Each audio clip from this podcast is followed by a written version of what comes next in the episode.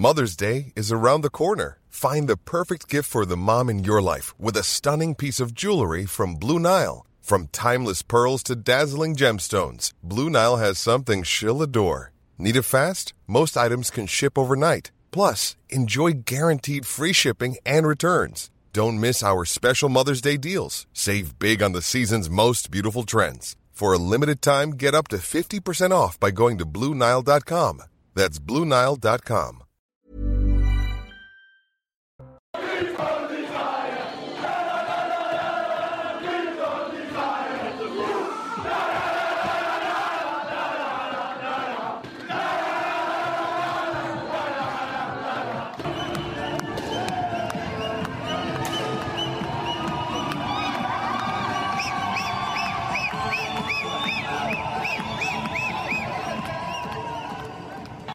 Il est 19h et c'est un plaisir de vous retrouver pour 16 disputes avec Geoffroy Lejeune. Merci d'être avec nous, Geoffroy. C'est Je vais commencer avec cette belle image, un bonheur, cette belle séquence. C'est beau à voir. C'est avec le sourire. On va, tiens, on va poser la question à Julien Drey, qui partage le plateau avec vous. Cher Julien, qu'est-ce que vous en pensez de cette joie de, de l'équipe de France? Arrêtez de me couper la parole, Julien. Qui ne dit mot consent Exactement. Qui ne dit mot consent On va faire le point sur l'information. Julien Drey arrive dans un instant. Un centre d'accueil de demandeurs d'asile ouvrira ses portes fin 2023 à Saint-Brévin-les-Pins. Cette installation fait polémique. Deux rassemblements étaient organisés aujourd'hui avec les partisans d'un côté, les opposants de l'autre. Géré par l'association Aurore, le centre pourrait accueillir jusqu'à 110 personnes au total. Les Républicains connaissent le nom de leur nouveau président. Il s'agit d'Éric Ciotti. Les résultats sont tombés il y a quelques minutes. Le député des Alpes-Maritimes l'emporte avec 53,7% des voix contre 46,3% pour Bruno Retailleau. Il succède à Annie Genevard, présidente par intérim. La participation est proche de 70%. Deux conférences sur l'Ukraine sont organisées mardi à Paris. Emmanuel Macron le confirme sur son compte Twitter aujourd'hui. Au cœur des discussions, la reconstruction de l'Ukraine et ses besoins pour passer l'hiver. Des centaines d'entreprises françaises devraient y participer. Et puis Moscou accélère la production d'armes puissantes. Dmitri Medvedev l'affirme dans un message publié sur son compte Telegram. Le vice-président du Conseil de sécurité russe semble faire référence aux nouvelles générations d'armes hypersoniques. Les revers militaires russes font craindre l'utilisation d'une arme nucléaire en Ukraine. Voilà pour le point sur l'information. Merci Adrien Spiteri. Julien Drey sur le plateau. Ah, C'était dur. Ah bah oui, c'est ça la circulation à Paris. hein. Non, là, c'est le périphérique. Oui, alors le périphérique, effectivement, on peut dire que c'est pas de la, de la faute de Paris. Vous êtes un homme heureux, Euh, soulagé. J'étais pas à l'aise avant. Ah oui. Je reconnais que Bon, c'est une bonne un nouvelle. match euh, palpitant. Palpitant, malheureusement. remarquable. On a- vous avez manqué malheureusement les, les images de joie dans les vestiaires. C'est un groupe qui vit bien, c'est un groupe qui, franchement, qui est bien entouré avec un, un magicien Didier Deschamps. Euh, la semaine dernière, euh, effectivement, Geoffroy Lejeune avait dit mes deux préférés, c'est Giroud et euh, Chouameni, c'est les deux buteurs. Donc, euh, si vous pouvez nous donner les buteurs de mercredi, Alors, je vais vous dire- donner le, le un buteur de mercredi, ce sera Griezmann. Ah. C'est Julien Drey qui m'a mis sur la piste, faut être honnête. ah oui, c'est vrai. Il marque pas, marque pas beaucoup, euh, Griezmann. Parce que Bon, Mais il m'a il a- pas encore marqué, mais, Bon, mais mais, il- parce- mais par ailleurs, il a un rôle essentiel. Je pense que Évidemment. sur les, dans, le- dans l'équipe, il a maintenant pris une, une- une autorité qui est euh, incroyable. ce serait Voilà pour l'aspect sportif. Et Avant juste pour terminer, a vous savez que choses à- dans une semaine, on sera Oui. peut-être ici à la même heure en train de célébrer la victoire de l'équipe de France. Bah, le match est à 20h, À j'imagine. 16h, je crois. Ah, c'est à 16h. Ouais, bon, bah alors à ce moment-là, on verra. Euh, si on fera un ça se dispute, je pense qu'on va faire autre chose que ça se dispute. On pourra faire, ça va s'amuser. Ça va faire la fête. Moi, je suis avec mon meilleur Allez, La fête, hier, jamais- effectivement, ne portons pas la poisse, il a raison. L'expérience, l'expérience de Julien Drey, la fête hier, non, non, c'est pas l'expérience, mais gâchée. bon, La fête a été match gâchée. c'est un match de foot. Hein. Oui, mais Je parlons pense de que quand le Portugal est rentré, il était convaincu qu'ils étaient partis pour euh, être champions du monde. Hein. la fête hier, messieurs, gâchée par des violences un peu partout en France euh, après la qualification du, du Maroc en demi-finale de la Coupe du Monde, qualification historique. Ces scènes se répètent malheureusement depuis le début du mondial. Près de 200 euh, interpellations sur l'ensemble du territoire et quasiment une quarantaine de, de blessés du côté des forces de l'ordre. On va revenir sur les faits avec euh, Michael Dos Santos et on va se poser toutes les questions, sans tabou évidemment et sans caricature. Des scènes de joie au débordement. L'ambiance a radicalement changé aux alentours de 22 heures.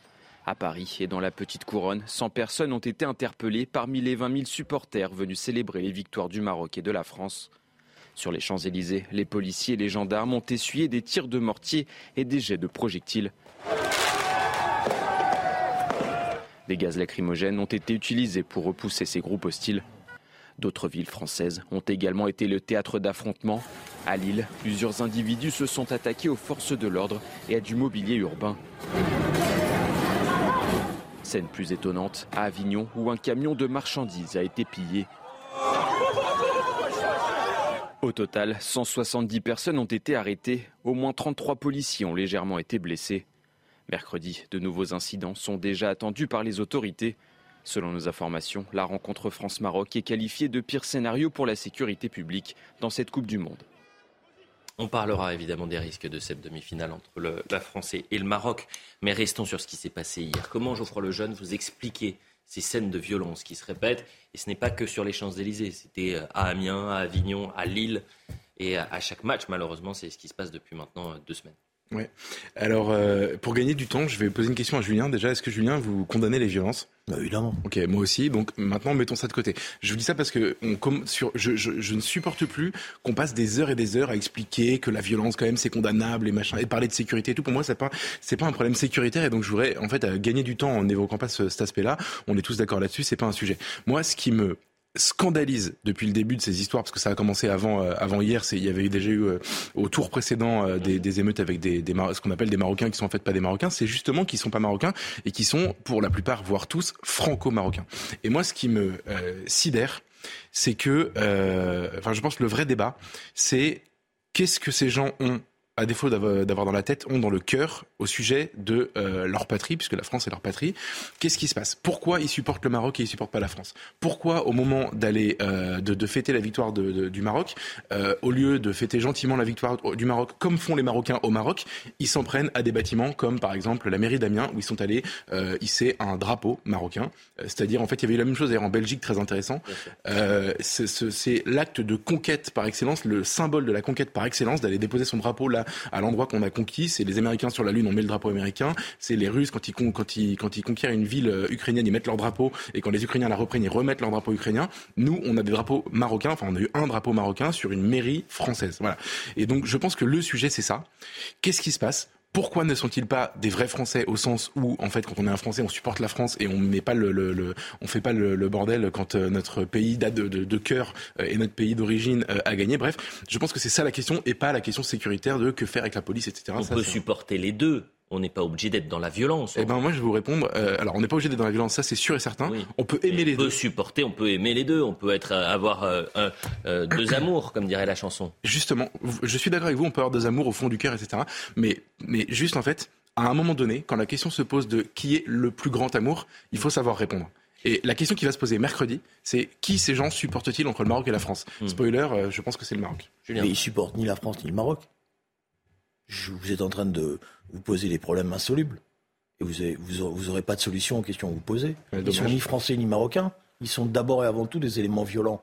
Et ils ne viennent là que pour la bagarre. Moi, j'ai été après l'émission, euh, que je voulais voir de mes propres mains, de mes propres yeux, pas de mes propres mains. Excusez-moi. Donc, je suis arrivé un peu, un peu plus tard. Il y avait des milliers de jeunes qui étaient là, qui étaient d'ailleurs très perturbés parce qu'ils disaient, mais nous, on venait faire la fête et ces voyous-là, ils nous ont tout caché. Voilà. Et ils nous disaient le même. Ils disaient, voilà, s'ils nous déshonorent, ils n'ont rien à voir avec nous, ce sont des voyous. Voilà. Et le problème qu'on a, c'est que la, il y a eu. Alors, je dois dire quand même que euh, le dispositif policier était euh, plutôt bien établi pour une fois. Mmh. C'est-à-dire qu'ils n'ont pas réussi à envahir les Champs-Élysées. Mmh. Ils ont été contenus autour du rond-point. Il n'y a pas eu de casse ce qu'ils espéraient, c'est-à-dire les magasins, etc., ou en tous les cas peu. Mmh. Euh, bon, la police, euh, franchement, euh, c'était un travail difficile. Alors après, il y a des questions qui sont simples. Je comprends pas qu'on continue à, à, autoriser la vente des, des feux d'artifice là. Tirs de mortier d'artifice. Tirs de mortier. Parce que bon, ça devient maintenant une arme euh, systématique. Euh, ils viennent, ils sont avec ça. Et regardez, en plus, les, images, elles sont. Bon, moi, j'ai pas pu m'approcher parce que j'ai plus l'âge de courir, euh, etc. Mais j'ai regardé de loin, quoi, un petit peu. Puis je parlais beaucoup avec les jeunes qui étaient là, qui étaient tristes parce que eux, ils voulaient faire la fête. Et, d'ailleurs, souvent, on me disait, mais nous, on, on pensait qu'il allait y avoir des supporters français parce qu'on allait faire la fête et on l'a pas pu. Voilà. Donc ces gens-là, ils pourrissent la vie de tout le monde. Donc maintenant, il faut qu'il y ait de la fermeté. Bon, il y a eu 100 interpellations. J'espère que la justice va être très ferme. Et j'espère que. Mais il y a aussi des dispositifs en amont, parce que si on avait un certain nombre de contrôles aux portes de Paris, il y a un certain nombre de gens qu'on pourrait, aux portes et dans les gares, RER encore peut-être, mais surtout en voiture, on pourrait arrêter les choses. Peut-être qu'il y a un travail à faire. Mais moi, je pense qu'il ne faut pas se faire euh, le problème n'est pas identitaire, il est de délinquance. Sécuritaire selon vous. Vous partagez Geoffroy Pas du tout. Je pense que c'est une perte de temps de parler de sécurité. Oui, on peut, on peut débattre du dispositif policier. Euh, je précise qu'il y a 500 policiers de plus dans ce dispositif-là que quand il y a des victoires de l'équipe de France. Mais bon, ça c'est un autre sujet. Mais c'est pas ça le vrai sujet. Le vrai sujet, c'est pourquoi il y a des gens qui sont de la troisième ou quatrième génération qui continuent à supporter le Maroc. Pourquoi il y avait des drapeaux algériens sur les Champs-Élysées Parce qu'ils veulent la violence. Ils se sentent. Oui, mais... ce que, Geoffroy, vous pouvez dire c'est l'immigration, c'est l'assimilation. Je vois à peu près le voilà qui marche pas, etc. Mais vous avez des masses de jeunes qui sont assimilés, des masses de citoyens marocains euh, qui font la fête et qui respectent la France, qui voilà, etc. Vous avez des noyaux durs pour qui la moindre occasion, la moindre occasion, parce que c'est comme ça qu'ils disent, fait le larron. Voilà. Il y a de la baston, euh, il y a on va se faire les, les, les, keufs, voilà, c'est comme ça qu'ils parlent, euh, c'est sport, voilà, et puis ça devient la, la gloriole après, etc. Bon, on les vous savez, une grande partie de ceux qui sont là, ils sont déjà identifiés. Hein. Vous allez voir leur casier judiciaire, vous allez y comprendre. Hein. Le problème, c'est que, pardon, ils sont, euh, j'ai l'impression, de plus en plus nombreux, ou alors euh, c'est de plus en plus récurrent. Je ne sais pas si sont plus nombreux, c'est pas, mais c'est des noyaux, c'est des noyaux réels. Hein, c'est pas, c'est pas une petite minorité, c'est des noyaux réels. Ah mais hier, c'était quelques centaines c'est ces quelques centaines-là avec lesquelles il faut avoir une fermeté absolue. Hmm. Voilà. Et il ne faut pas commencer, si vous me permettez, si on commence à se poser des questions sur c'est l'appareil assimilationniste et machin, d'un certain point de vue, on vous savez quoi? On leur donne raison. Alors, on est en train de justifier, voilà. Vous voyez, mais c'est parce qu'on n'est pas bien assimilé et tout. Mais il y a plein de gens qui sont assimilés, qui veulent pas rien avoir avec ces gens-là. Oui, d'accord. Mais alors, dans ce cas-là, séparons le bon grain de livret. Ne parlons pas des gens assimilés ou des gens qui n'ont pas ce problème de comportement, etc. Malgré tout, il y a un problème. Pardon, c'est l'assimilation. En effet, c'est le cœur du sujet. Moi, j'ai relu, j'ai relu, j'ai revu euh, pour l'occasion, vous savez, l'interview de Hassan II par, euh, de, par Anne Sinclair en 1989. Elle l'interroge. Il y a, il y a une, une émission donc spéciale. Elle l'interroge justement sur le sort des Marocains en France, etc. Ce qu'il dit c'est Hassan II, hein. c'est, mais c'est sidérant d'entendre ça aujourd'hui. Il dit les Marocains ne seront jamais intégrés, euh, ils ne seront jamais des bons Français. Arrêtez d'essayer de les intégrer. C'est parce que vous savez ils, sont ils sont tous euh, franco-marocains euh, parce que le Maroc refuse qu'ils ne soient que français. Le Maroc, enfin le, Hassan II à l'époque refuse qu'on en fasse des Français. Et il dit vous avez fait des Français avec des gens qui venaient d'Europe parce que c'est normal, c'est la même culture, etc. C'est un autre continent, ça ne marchera jamais. Euh, ceux ils n'ont aucune culture. Bah, pardon, si. Enfin, ils n'ont aucune culture sur le fond. Ils ont, ils, se, ils vont pas au Maroc. Quand ils vont au Maroc, ils sont mal à l'aise. On y vient. On est bien. Ils sont mal à l'aise. Quand ils sont en France, ils trouvent des prétextes. Vous savez, je vais vous raconter une anecdote. Peut-être, ça fait encore le vieux papy. Hein. Euh, ça m'arrivait de discuter avec, euh, quand j'étais député, avec plusieurs imams, et je leur faisais remarquer qu'ils avaient quelques fidèles qui venaient avec des super voitures le vendredi, etc. Et tout. Et ils me disaient oui, c'est le prétexte. Ils me disent, monsieur le député, vous avez raison, c'est un prétexte. Ils viennent chez nous pour faire croire que. Mais nous, on leur dit qu'un voyou, c'est un voyou. Hmm. Voilà. Vous n'êtes pas les bienvenus. Justement, l'acteur Gérard Lanvin était notre invité ce dimanche sur CNews. Vous savez qu'il vit actuellement au Maroc. Et il a une analyse qui est euh, finalement très factuelle et très intéressante. C'est-à-dire que jamais euh, les personnes qu'on a vues mettre le bazar sur les Champs-Élysées, euh, à Avignon, à Lille hier, ne feraient le dixième au Maroc. Regardez ce qu'il disait. La fraternité euh, franco-marocaine, ça représente l'essentiel. Je veux dire que quand je vois euh, ce qui se passe dans Paris après un match comme ça, en fait, euh, Paris se transforme au moindre plaisir en guérilla urbaine. Vous voyez, ici, c'était la joie, l'allégresse, le partage, la convivialité, la belle émotion. Et à Paris, on casse les abribus, on casse tout pour se dire putain, c'est super, la vie est belle quand on se frite la gueule. Donc nous ici, on a l'avantage d'avoir un peuple beaucoup plus beaucoup plus apte à comprendre une émotion populaire. Vous partagez son constat ou pas, Geoffroy Lejeune? Ouais, ouais, moi j'ai passé du temps au Maroc pendant mes études et j'ai regardé beaucoup de matchs de foot là-bas. Je, je, vois exactement ce dont il parle euh, et je partage absolument. Après, maintenant, il faut essayer de distinguer les différences entre le Maroc et la France. Euh, déjà, si vous commencez à casser quelque chose euh, dans la rue au Maroc, moi en l'occurrence, j'étais, j'habitais à Casablanca, la police marocaine ne vous traite pas comme la police française vous traite. C'est très très différent. C'est-à-dire que c'est beaucoup plus violent et donc ça dissuade. et ensuite, les gens qui, sont au Maroc sont chez eux. Ils sont pas dans un esprit. Moi, je parlais parlait de l'esprit de conquête tout à l'heure. Les Marocains, je suis d'accord avec ce que Julien dit. Quand ils retournent au Maroc, ils sont pas à l'aise. On les, on les, on les traite de blédards, etc. Ils sont étrangers au Maroc, étrangers en France. Je suis d'accord. Mais sauf que la France, pardon, on leur a proposé de, de, de Ah mais oui, non mais je dis pas que c'est de la faute de la France. Hein. J'explique la situation. La psychologie, c'est des gens qui sont quasiment apatrides. Ils ont une détestation de la France et en même temps, quand ils vont au Maroc ou euh, euh, dans les pays nord-africains, ils sont étrangers. Parce qu'ils sont installés dans une marginalité sociale euh, qui, est, qui est totale. Ils ont constitué une sorte de petite contre-société et ils se servent des prétextes pour se donner, pour se fabriquer une identité. Bien sûr. Bon, une fausse identité. Voilà. Et donc nous, il ne faut pas non plus qu'on tombe dans le piège de, de, de leur donner les éléments pour se fabriquer cette fausse identité en, théorisant trop tout ça. Il y a un moment donné, il y a la loi, on la respecte ou on la respecte pas. Au-delà des violences, attendez, avançons un tout petit peu parce qu'il y a plein de choses à dire sur cet événement.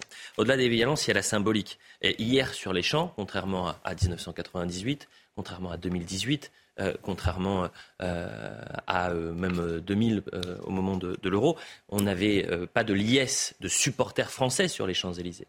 Voilà ce que dit Éric Zemmour. J'aimerais savoir comment réagirait le roi du Maroc et les Marocains si à Marrakech des milliers de Français célébraient la victoire de la France. Je pense qu'ils se sentiraient un peu dépossédés de leur pays. Est-ce que vous comprenez cette déclaration? C'est-à-dire, est-ce que dans le symbole, le fait que les Champs-Élysées hier n'étaient pas le théâtre de liesse, de fête des supporters français, mais des supporters marocains, ça a pu vous perturber ou en tous les cas, vous êtes senti dépossédé? Euh, oui, en fait, mais de manière évidente. C'est plus du tout une question de violence, c'est une question à la fois de nombre et à la fois d'allégeance. C'est-à-dire que, euh, encore une fois, on parle de gens euh, les, supporters marocains dont on parle depuis tout à l'heure sont des Français. Et au moment où il faut choisir de célébrer la qualification en demi-finale du Maroc et puis de la France, ils célèbrent la, qualification du Maroc. Mercredi prochain, encore une fois, on va avoir une réponse très importante qui va dépasser la question de la violence. C'est qui, de manière visible dans les rues, avec et avec quel drapeau va célébrer la victoire de qui? On a un match France-Maroc et on a des Français qui vont célébrer la victoire d'un autre pays qui, qui qui est peut-être le leur à l'origine, mais qui n'est pas celui où ils vivent aujourd'hui. C'est ça qui fondamentalement est dérangeant, en fait. Et quand vous parliez tout à l'heure, vous dites à l'origine, vous vous trompez. Enfin, je pense que vous faites fausse route. Ah, à l'origine, ils, sont nés en France. Non, mais je suis d'accord, sauf que là, ils ont. Mais alors après qu'ils aient des grands-parents, arrière-grands-parents, arrière-arrière-grands-parents, marocains, tunisiens, algériens, que sais-je, mais ils sont nés en France. Vous avez, vous avez raison. Il y a un cas particulier avec le Maroc, c'est qu'ils ont souvent la double nationalité. Je pense que vous êtes en train de, d'un certain point de vue, d'abonder dans leur sens, parce que vous essayez de trouver des explications à ce qui est d'abord et avant tout un comportement de voyou. J'ai dit au-delà de la violence, euh, Julien. Et au-delà de la violence. C'est parce qu'on ne les traite pas comme tels. Oui. C'est parce qu'en permanence, on essaie de. Voilà que d'un certain point de vue, on les installe dans leur statut. Mais vous qui étiez sur les Champs-Élysées ben, Alors, vous vous trompez sur une chose. On est descendu dans la rue en 98 oui. et euh, euh, en, demi-finale, pas au quart de finale. Vous avez, pour le coup, euh, j'ai essayé de chercher les images de, et je les ai oubliées cet après-midi. Et sur les demi-finales que les premiers, la première Il y avait une vraie liesse en 98. Mais, ce qui est vrai, c'est que j'ai demandé à mes reporters sur le terrain. Il faisait, il faisait chaud. Ouais. Et euh, non, mais attendez, j'entends. Mais j'ai demandé à mes reporters qui étaient. Mais je pense qu'il y, a des supporters. Il y avait pas, presque pas de supporters. On n'a pas pu faire de, de vox pop. Vous non, savez, d'enchaîner les, les, les très peu de, voitures avec. dans, dans, Paris, il y en avait. Oui. sur les Champs-Élysées, bah, ils n'avaient pas envie d'aller à la baston. Ils avaient raison. Autre déclaration. Autre déclaration, celle du philosophe Alain Finkielkraut. Euh, il était l'invité du grand rendez-vous ce dimanche avec Sonia Mabrouk. Il a eu une analyse très dure euh, sur euh, la question du vivre ensemble. Et il parle même de francophobie. Écoutez Alain Finkielkraut. J'ai bien peur que l'illusion du vivre ensemble, dans laquelle la presse bien intentionnée nous fait vivre, va en prendre un sacré coup, car il y a aujourd'hui des supporters qui, non contents de célébrer la victoire de leur pays d'origine se doivent de euh, taper, de détruire, de saccager tout ce qui bouge et de, s'acharner aussi sur, euh, sur les policiers. C'est une preuve supplémentaire que la francophobie est un sentiment de plus en plus répandu en France la francophobie, est-ce qu'on peut parler de ça sans tabou ou est-ce que finalement c'est allé finalement dans, la caricature, euh, la francophobie? Non, je suis d'accord. Je pense que euh, ces gens qui sont euh, des apatrides, quasiment comme vous dites, ont trouvé un sentiment d'appartenance contre la France, en fait. D'ailleurs, c'est intéressant de constater aujourd'hui le Maroc est devenu le porte-étendard du monde musulman dans cette Coupe du Monde. C'est-à-dire que c'est pas juste l'Afrique. Par exemple, c'est pas toute l'Afrique. Toute l'Afrique ne supporte pas le Maroc. En revanche, le monde musulman, oui, au Qatar, dans les stades, par exemple, ils sont très largement soutenus. et, et encore une fois, moi, j'ai été frappé par le nombre de drapeaux algériens que j'ai vus sur les Champs-Élysées hier. C'est-à-dire que pourtant l'Algérie et le Maroc, ils ont des relations assez compliquées mais le jour où le Maroc est en, demi-finale de la Coupe du Monde, c'est aussi un peu leur victoire. Je pense que c'est euh, aujourd'hui une manière de se venger du colonisateur, même si on n'a pas colonisé le Maroc, mais c'est une manière de se venger du colonisateur, et que ce phénomène qu'on voit dans, dans énormément de domaines, et mm. ce, ce, débat qui revient énormément souvent, aujourd'hui, il a investi le foot, c'est peut-être même l'endroit où c'est le plus criant, pas juste, mais d'un mot. Euh, la dernière fois qu'on a affronté le Maroc en foot, c'était en 2007. La dernière fois qu'on a, qu'on a fait un, enfin, on a tous en tête le souvenir de 2001, au, stade, de France, qui a été un, un, un choc euh, pour. Euh, il faut voir le documentaire qui a été consacré, je crois, pour les 20 ans de ce, de ce match, en faisant parler les acteurs de l'époque, la ministre des Sports de l'époque, etc. Tout le monde a pris ce jour-là la réalité dans la figure. Donc depuis, on essaye d'éviter au maximum les matchs avec les pays du Maghreb. Là, on va avoir, parce que l'obligation de la Coupe du Monde fait que ce match va avoir lieu mercredi, à mon avis, une redescente sur terre assez violente. Emmanuel Macron qui est favorable à ce qu'il y ait une, un match amical, rappelez-vous, c'était lors de son déplacement en Algérie, il avait dit ce serait bien qu'il y ait un, un match français on Algérie on l'a pas fait. Euh, en, match euh, amical. Bah, vous savez, ça prend un peu de temps pour les organiser, mais bon. Sur la francophobie, non, je. Moi, je pense que bon, on peut fabriquer des concepts. Euh, d'abord, regardez bien les images. La plupart de vous remettons, types, remettons, les images. Il y a deux types de, de tension. Il y a deux types d'images.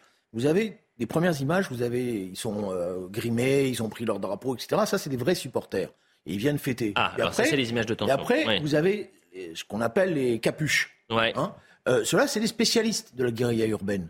Voilà. Ils viennent pour la casse. Ils n'ont rien à voir avec le football. Je crois même, si on leur pose des questions, ils ne savent même pas quels sont les joueurs ou quels sont ceux qui ont marqué. Ils viennent à toutes les occasions possibles.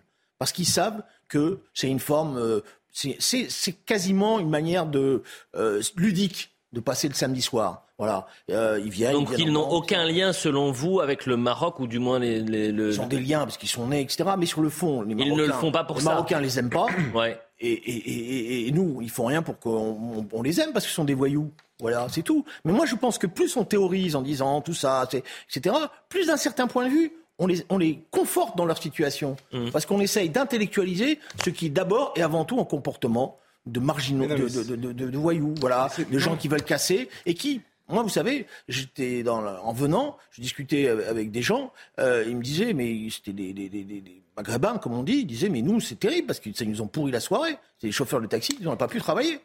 La publicité, on revient dans un instant. On va parler justement du match France-Maroc et euh, la crainte euh, euh, d'émeute. Je vais vous faire écouter également Stéphane Séjourné, qui est le secrétaire général de Renaissance, qui c'est une surprise, je ne dis pas plus.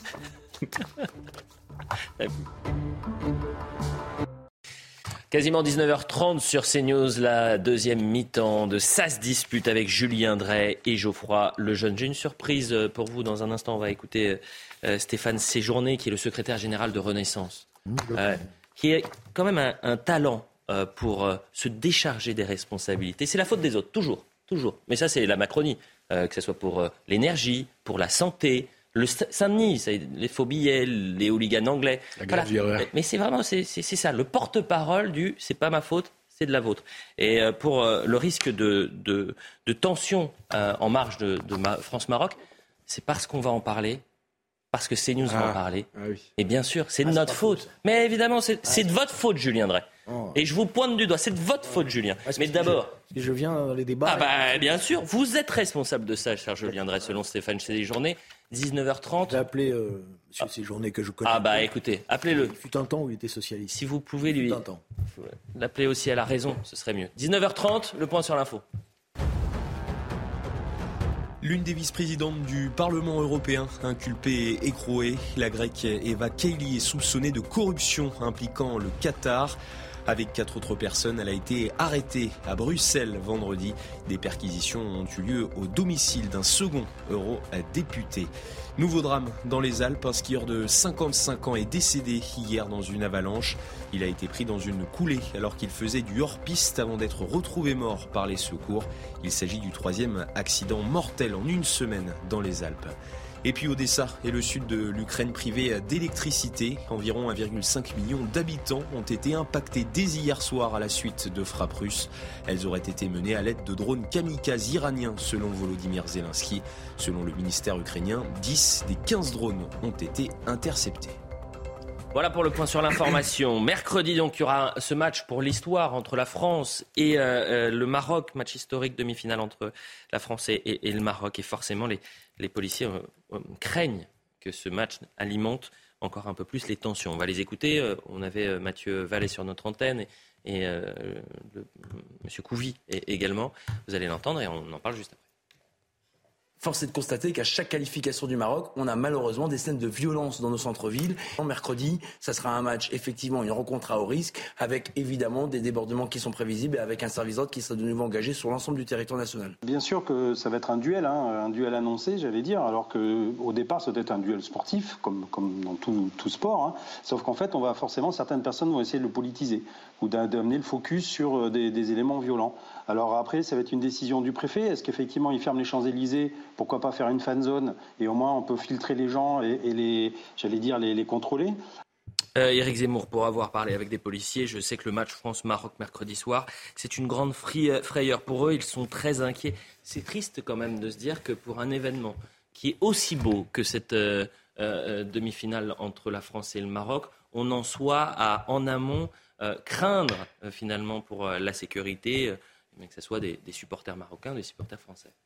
En même temps, c'est la réalité. Hein. Je veux dire, je vous disais tout à l'heure, on n'a pas, depuis le, France-Algérie en 2001, on a évité au maximum les, euh, les, rencontres avec euh, les pays du Maghreb. Euh, la dernière fois qu'on a rencontré le Maroc, c'était en 2007. Ça finit par, par dater un petit peu. et, de toute façon, enfin, ça ne peut pas bien se passer. Si on gagne, quand je dis on, c'est la France, évidemment. Si on gagne, il y aura un sentiment de revanche dans la rue. Et si on perd, il y aura un sentiment de, il y aura une, une volonté de démonstration et d'humiliation dans la rue. Donc, dans tous les cas, ça peut pas bien se passer. Gagnons du temps, ne parlons pas de ce qui va se passer, puisque en fait, c'est quasiment inéluctable. Et, pourquoi c'est inéluctable? Parce que, je vous dis, on a, on a en fait euh, sur notre sol, c'est pas juste. Moi, je suis pas d'accord avec Julien qui dit ce sont des voyous. Je pense que ce sont des gens, euh, des gens qui sont plus nombreux que juste des voyous. Il n'y a pas de deux catégories. Les gentils supporters marocains euh, qui veulent juste fêter les victoires de leur de leur équipe, mmh. et de l'autre des voyous en cagoulé, quasiment des antifas qui viendraient parce qu'ils ont eu une occasion tout à coup. Non, je sais, mais cagoulés, etc. qui viendraient tout à coup pour pour en découdre avec les policiers. je pense qu'il y a une masse énorme de blédards qui font du scooter sans casque et qui viennent shooter dans les voitures, etc. qui sont très importants. Je veux dire, mais qu'on connaît, qu'on voit partout. Qu'on, c'est des voyous. Mais vous avez raison. Ce, sont qui est intéressant, c'est vous voulez. Ils sont pas réductibles à leurs conditions de voyous. Ce sont des gens qui, en fait, euh, sont ici. Non, mais c'est. Non, parce que pendant des années, je connais ce discours. Alors, ils sont pas. Et alors, ils sont, ils sont euh, réducteurs de quoi? En fait, si vous dites ce sont des voyous, vous réduisez cette, euh, ce, débat à, un, débat de droit commun. Mais oui, parce que je pense que c'est ça le problème. C'est que depuis des années, le, droit commun s'applique pas, ou plus exactement, les faiblesses de l'appareil judiciaire français a permis que s'installe une voyoucratie avec derrière d'autres problèmes qui, existent, hein, ils sont réels, le trafic de stupéfiants, la ghettoisation. Mais c'est parce qu'il y a eu cette hésitation à un moment donné et, que parce que si vous voulez, ceux qui avaient un mal de vivre dans les années 90, 80, voilà, etc. Ceux-là, bon, on pouvait comprendre, il y avait, des, il y avait une longue histoire, mais cela, c'est pas un problème de mal de vivre, c'est qu'ils ont décidé de s'installer dans cette situation-là. Voilà. Et c'est tout. Et vous avez des milliers de jeunes en fait, qui, euh, on leur a dit, on leur a dit, venez par milliers, par centaines. Non, bah non, non, non. Il y a un moment, ils n'étaient pas là. Bah, pardon, non, mais il y a 50 ans, il n'y en avait pas. Donc on leur a dit. Ils sont souvent sur le territoire français. je sais bien. On leur a dit à, leurs parents, à leurs grands-parents, venez comme vous êtes, venez par millions, il n'y a pas de problème, et venez comme vous êtes comme au McDo. Bah, ils sont plutôt insérés, les, grands-parents, les parents. Pas tous, euh, pas tous, Julien. La grande majorité, ils sont insérés. D'ailleurs, quand ils voient euh, ces jeunes-là. Vous savez, ils sont ah vous avez promis la déclaration de Stéphane Séjourné. On, on avance un tout petit peu parce que le temps défile et, vraiment je vais vous faire écouter. Écoutez bien donc euh, le secrétaire général euh, du, euh, du, Parti Renaissance qui parle justement de France-Maroc. Tendez l'oreille. Ouais, moi je, je, vois déjà les débats sur CNews, sur ces chaînes-là. Pendant une semaine, on va nous dire, on va nous expliquer qu'il va y avoir des, de la conflictualité. Écoutez, c'est du sport. Euh, dans le sport, il y a euh, du patriotisme et c'est bien normal, euh, puisqu'on défend notre équipe nationale. On a des communautés marocaines qui sont importantes en France. moi, j'espère que les choses vont bien se passer. Et si on commence à expliquer de toute façon, par définition, que ça va mal se passer, je pense qu'on est dans un espèce de, fuite en avant et c'est autoréalisateur. Donc moi, je, vous dis les choses. Je pense qu'il faut apaiser ce débat euh, éviter que les, uns et les autres instrumentalisent ce débat. Voilà le symbole de la majorité. Euh, c'est-à-dire qu'on se décharge des responsabilités, sur, on la décharge sur les autres. Alors c'était la finale de la Ligue des Champions, euh, c'était la santé, l'économie. C'est intéressant cette déclaration. Ah oui, c'est vraiment très intéressant, c'est du sport. Par rapport à notre débat, on voit bien qu'il ne veut pas appeler par leur nom, avec un qualificatif clair, ceux qui commettent ce type mais parce qu'ils sont lâches, et parce qu'ils ont peur. autour du pot, oui. et donc il essaye de dire. Eh ben c'est cette faiblesse-là. Mais merci. C'est cette faiblesse-là, c'est-à-dire le refus de dire à un moment donné, ce sont des voix. Euh, il aurait dû faire la distinction en disant il y a des milliers de jeunes qui travaillent, qui s'insèrent, etc. Et il y a une minorité qui ne sont pas quelques individus, hein. ils sont plusieurs centaines, plusieurs milliers, etc., qui s'installent, qui contaminent, etc. Et justement, ils contaminent parce qu'on n'est pas assez ferme. Dans viendrait, Stéphane Séjourné, il n'a pas le, la racine carrée de votre expérience politique. Donc euh, il tourne autour du pot. Il, tourne autour du pot. Il a peur. Il a peur, disons-le. Et donc il préfère attaquer les, les, autres. Attaquons les autres, c'est plus simple. Je vais vous dire. Quand il y a eu le match France-Algérie.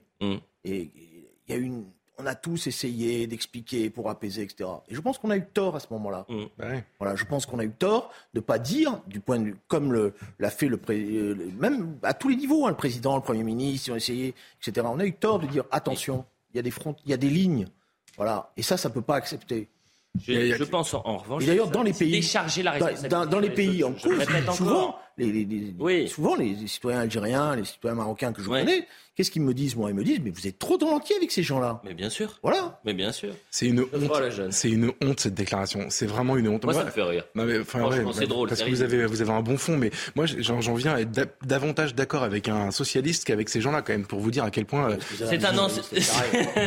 non mais attendez pour vous dire juste, vous avez raison. De, je vais faire un parti. La, la, la, la, déresponsabilisation permanente est insupportable. Maintenant il y a le déni aussi parce qu'il nous explique. C'est ça le truc. C'est chercher. Vous avez trouvé le mot. Mais vous, vous pourriez lire le synthé s'il vous plaît, hein, parce que c'est marqué sur le synthé. Ah, Pardon, moi je l'avais même pas vu. Euh, monsieur maintenant. Hein. Juste pour, vous dire, non mais parce que il est en train de nous expliquer que on, quand je dis on, c'est news, parce qu'on est sur CNews à l'heure où on parle, euh, on fait de l'autoréalisation en parlant de violence, alors que attendez, les violences, on les a sous les yeux, mais depuis 20 ans. France-Algérie, c'était il y a 20 ans, Julien vient de le rappeler. Euh, les, les, débordements depuis, ça a toujours duré. Il y a deux ans, la, la défaite du Paris Saint-Germain en Ligue des Champions contre le Bayern de Munich juste après le Covid, il y a eu des affrontements sur les Champs-Élysées d'une extrême violence, mais d'une extrême violence. Le, le, la victoire de l'Algérie en Coupe d'Afrique des Nations, la même chose. La dernière Coupe du Monde en 2018, il y avait aussi eu un match d'une équipe africaine. C'était le bordel. Non mais on l'a sous les yeux en permanence et le simple fait de le dire aujourd'hui ferait de nous le responsable du phénomène. Ils sont exceptionnels. Je suis désolé, mais enfin honnêtement, ce, ça mérite. Non, je suis d'accord. Mais ceci dit. Euh, dans, les, dans le dispositif que va réfléchir la préfecture de police, la, proposition de l'UNSA est pas totalement stupide. De la fan zone. pour filtrer. Vous avez entièrement raison. Chose... Que, non, c'est une discussion qu'il faut avoir. En même temps, c'est assez pénible de se dire qu'on cède et que finalement euh, on. Ah, je trouve que si on ferme les Champs-Élysées pour un tel événement, c'est un aveu de faiblesse. Bien sûr. Évidemment. Il y a une chose extrêmement choquante dans le propos de ces journées. Vous quadrillez les Champs-Élysées comme on l'avait fait. Alors, la leçon, normalement, devrait exister au moment des Gilets jaunes. Qu'on filtrait et on ne laissait pas rentrer. Hein. Avançons ensuite. Un propos extrêmement choquant dans ce que dit ces journées aussi. Il dit euh, en France, c'est normal, on a des communautés marocaines, etc. Pas du tout en réalité. c'est, c'est, ça n'a rien de normal. Et par ailleurs, ce ne sont pas des Marocains. Je répète, ce sont des Français. C'est-à-dire que ces gens ont abdiqué l'idée que euh, les gens qui viennent par l'immigration puissent devenir français. ça vous étonne Non, pas du tout. Mais il faut le dire. Quoi. voilà. Avançons. On va pas en faire trois heures. Ça n'a aucun aucun intérêt. c'est lui faire de la publicité pour rien. Oh, il en a euh, besoin. Il en a déjà. Ah bon? Ah, il très connu. Euh, le ministre, la ministre des Sports, je ne sais pas si vous avez vu cette, cette, image qui est quand même assez forte. Hier, pour le match France-Angleterre, il y avait la ministre des Sports, Amélie Oueda Castera, qui était en tribune. Et elle s'est faite remarquer en portant un, un pull, euh, vous le voyez, euh, avec des bandes arc-en-ciel. Et c'est peut-être en décalage avec ce que disait Emmanuel Macron. Vous savez, il y a un mois, il disait attention, il ne faut pas politiser le, le sport. Alors écoutez la, la réaction de la ministre, c'était cet après-midi. D'abord, le président de la République, il est le premier à souhaiter que le sport soit au cœur de notre société, qu'on bâtisse des politiques publiques du sport. Mais ce qu'il a voulu exprimer à travers euh, ce qu'il a dit l'autre jour, c'est qu'il ne faut pas que le sport soit instrumentalisé, qu'il soit source de fractures, euh, de, de, de, de polémiques ou de récupération. Et moi, dans mon geste d'hier, c'est le même esprit. Pour moi, c'était mmh. important d'exprimer mon engagement en faveur des droits humains dans leur ensemble, notamment des droits LGBT, mais des droits humains dans leur ensemble, et de le faire sans agressivité à l'égard du Qatar. Bon, on est dans la communication, c'est et c'est vraiment, fallait les voir, il hein, fallait les chercher, c'est des petites bandes arc-en-ciel, oui, sur les manches. Non, par contre, je pense qu'il y a beaucoup de choses à dire sur la politique sportive du gouvernement. Ah. Parce que le sport, c'est un grand moyen d'intégration. C'est-à-dire que vous avez dans les classes plein de gosses qui rêvent, etc.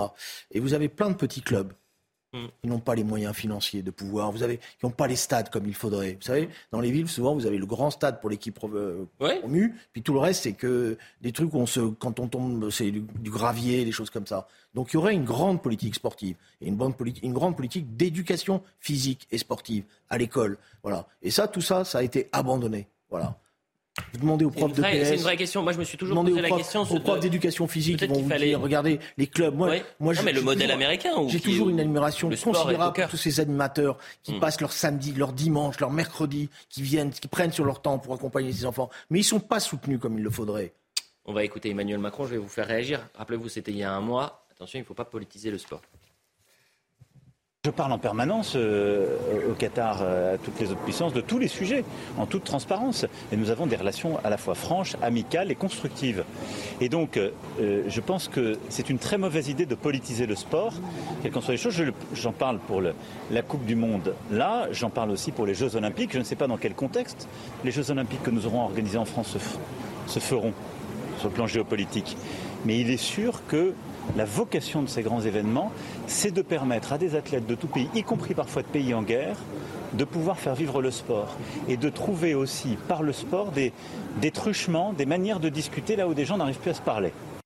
Alors, Emmanuel Macron, d'ailleurs, qui se rendra mercredi pour la, demi-finale, il avait promis, il avait dit je dirai au Qatar si les Bleus vont en demi. Euh, sur la ministre des Sports, qui porte cette euh, symbolique, euh, anecdotique, un peu non, pas, suffisamment visible pour vous. Quel, quel courage, quel panache. à quel, Ah non, mais quand j'ai vu ça, je me suis dit, aller défendre les minorités opprimées au péril de sa vie comme ça dans un pays aussi dur que le Qatar, cette dame est, c'est éblouissant. C'est ridicule. Je les supporte plus. Je vous jure. En fait, le, non mais il y a une incohérence permanente. Euh, il y avait plein de choses. S'ils avaient vraiment voulu s'insurger contre le fait que les homosexuels soient menacés de mort, euh, de peine de mort euh, au Qatar, il y avait plein de choses à faire, plein de choses à dire. Ils n'en ont fait aucune, aucune strictement rien. Rien non plus euh, sur euh, les, les, les, morts sur les chantiers.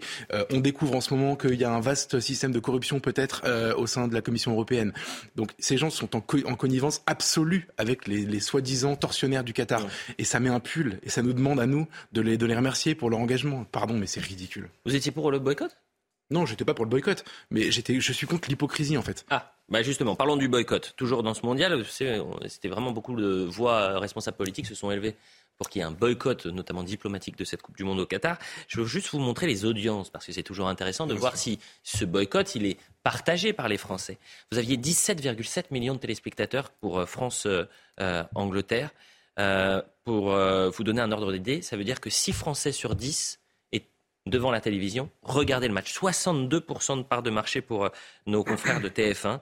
Euh, est-ce que euh, finalement, c'est-à-dire que ceux qui ont full access dans les médias pour appeler au boycott, qui ont été relayés dans plusieurs médias, notamment sur le service public, est-ce que finalement la réalité les rattrape et que ce boycott, n'est absolument pas partagé par la majorité des Français? Julien Drey Le problème, c'était ça le la question sur l'affaire du boycott, c'était que ils se sont réveillés bien tard.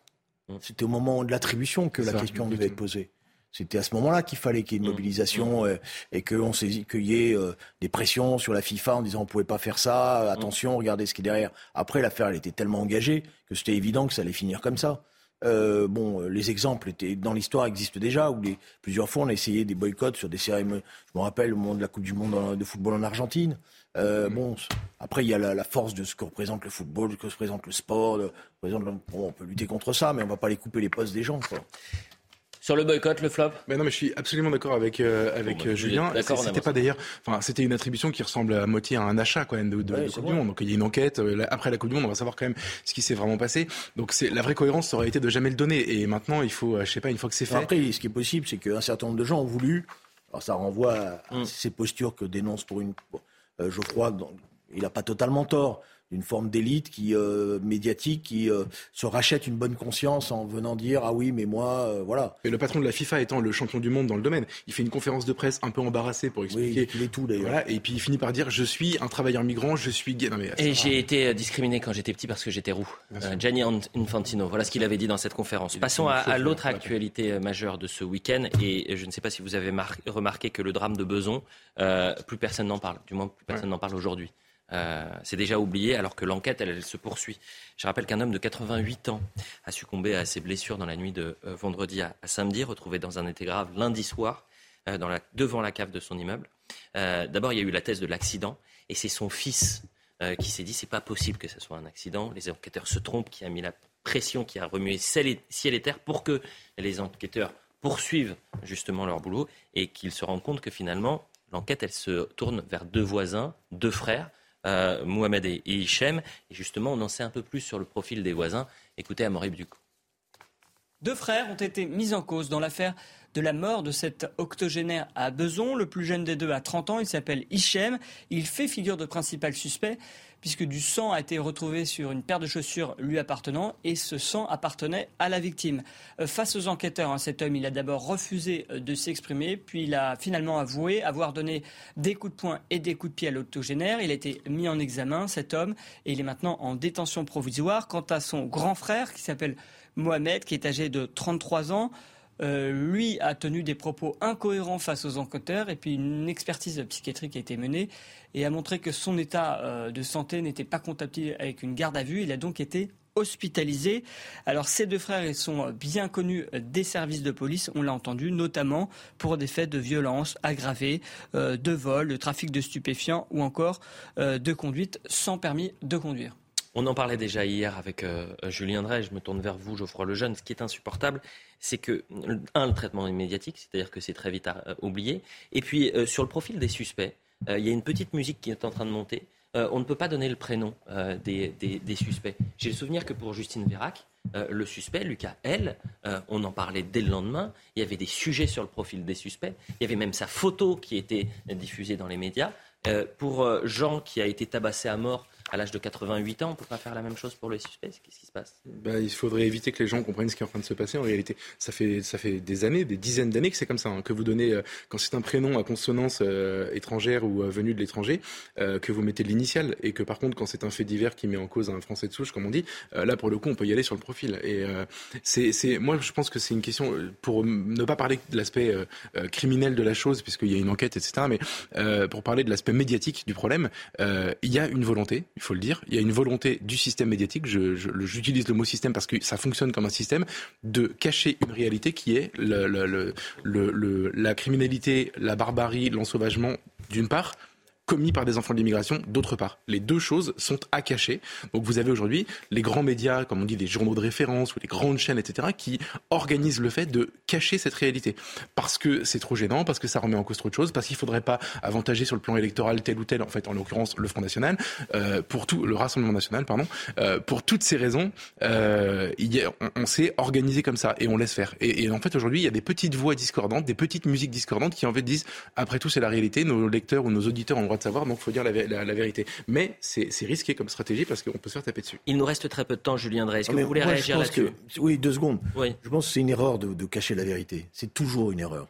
Et ceux qui voudraient qui pensent que parce qu'ils cachent la vérité, ils gagnent du temps ou ils se trompent, parce que ça permet après, effectivement, à ceux qui viennent derrière de dire si vous l'avez caché, c'est donc bien que vous avez quelque chose à se reprocher. Donc je pense qu'il faut, faut mieux dire la vérité. La vérité, c'est qu'il y a deux individus qui se sont comportés comme des assassins, des criminels. En tous les cas, il y en a un. L'autre, après, on ne sait pas. Exactement. Voilà. Il y en a un qui s'est comporté comme un criminel.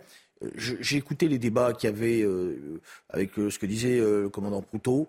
Attention sur, ne, jetons pas tout de suite l'opprobre sur la police en disant elle a voulu cacher, etc. Parce que non, c'est pas ce que c'est pas. Non, non, ce qu'il a bien, il a bien dit. On est d'abord arrivé en urgence. Mhm. on a d'abord traité. il y avait rien qui montrait qu'il y avait une agression. Il y avait juste du sang et voilà. On a pris le, en charge le la personne, et puis après, la police a fait son travail, etc. Donc, euh, il n'y a pas eu volonté d'essayer de masquer les choses. Après, ce qui est vrai, c'est que la mère a pris la parole hier en disant, mais donnez pas les prénoms, attention. Non, plus elle disait ça, plus elle attirait l'attention. Bien évidemment.